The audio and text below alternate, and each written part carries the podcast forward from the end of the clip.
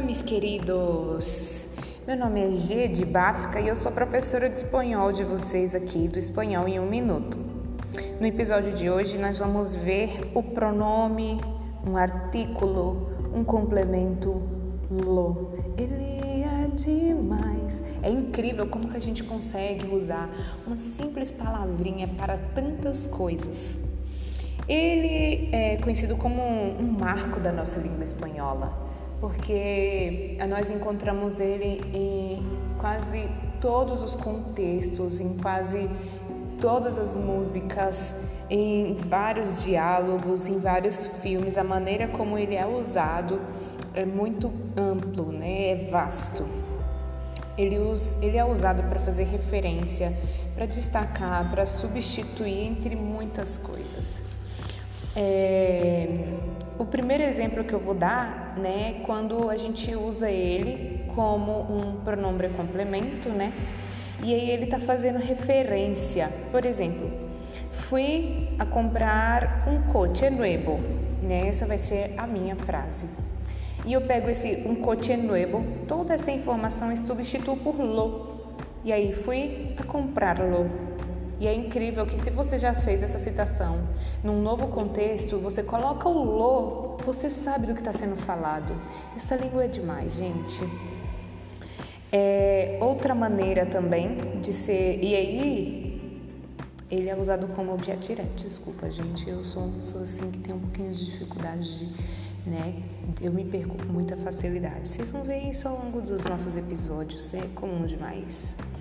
E aí ele está fazendo função como objeto direto masculino e singular para ser encaixado como lo, né? E essa é a função dele como pronome. E é engraçado também que esse lo é, também pode ser usado não só para objetos, né? Mas também pode ser usado para pessoas, no caso, né, masculino singular. Mas aí já é papo para outro contexto.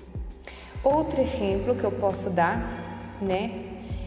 Por exemplo, a gente chama esse caso de leísmo, loísmo e laísmo, que vai ser também muito melhor exemplificado em um outro episódio.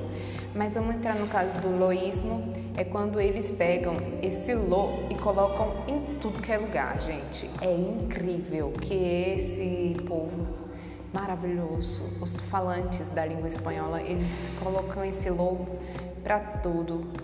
É, igual naquela música Despacito.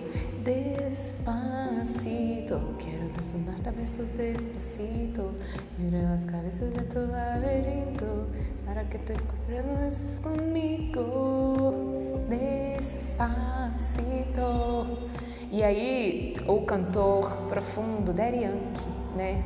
Vira e fala: Se tu quieres um beijo, bien e dámelo, dámelo um beijo. Aí esse lo sendo usado.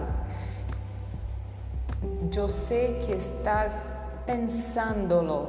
Aí ó, em que um beijo. Hace um tempo que vengo intentándolo novamente o que beijar ela, gente. Esse lo foi usado, ó, ele só falou um beijo uma vez e aí ele botou esse lo em todas as outras frases. E você sabe que ele está falando somente do beijo por causa desse lo. Ó, que maravilha! Ele é demais. Outra coisa também, gente, o lo como artículo neutro, né? Vamos para outra forma do nosso artículo neutro. Ele é usado com particípios, com advérbios e com pronome que. Quando ele está sendo usado com particípio e advérbio, por exemplo, lo sucedido, lo ocurrido, lo hecho, né? Ou então, lo bien, lo mal, lo bueno, né? No caso, bueno é um, é um adjetivo, ou então lo malo, né? A gente tá, a gente pega esse lo, coloca na frente dessas palavras como artículo neutro e você está intensificando, substantivando. Ele pode não ser só um intensificador, na verdade ele vai ser um, um substantivador. Ele está transformando essa palavra em um substantivo para você destacar o que é aquilo que ele está fazendo referência. Por exemplo, lo bueno del español es su gran diversidad de países hablantes. Gente, es lo bueno. Você pega uma viagem já e, e você vai praticar o seu espanhol onde você quiser, né? Porque são o quê? 22 países de língua espanhola. Meu Deus, depois a gente pode falar da variedade hispânica. Outro exemplo, né, que é com pronome relativo que lo que te digo es verdad, né? E aí esse lo com que no caso não é não faz essa função, né, de substantivar o pronome que. Ele está apenas sendo enfático, né? Lo que te digo es verdad. Muitas vezes ele essa função do artículo neutro lo é para nada, assim, no sentido de que ele não vai ser usado para fazer referência, ele não vai ser usado para poder destacar, ele não vai ser usado para substantivar. Ele apenas foi inserido neste contexto, que é o caso do loque. Existe uma, uma explicação um pouco mais profunda, mas a intenção do espanhol em um minuto é apenas que seja algo prático, rápido. Então, é, por hoje, né, nós vamos ficar por aqui. Eu espero que eu tenha sido clara. Eu espero que vocês tenham gostado. Eu espero que vocês deem, continuem aqui no canal porque os nossos áudios, os nossos encontros semanais serão mais ou menos nesse nível para você que está me conhecendo pela primeira vez.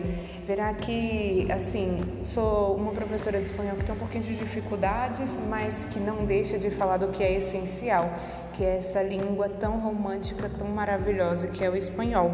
Um beijos, um beijos, não, beijos e hasta o próximo episódio.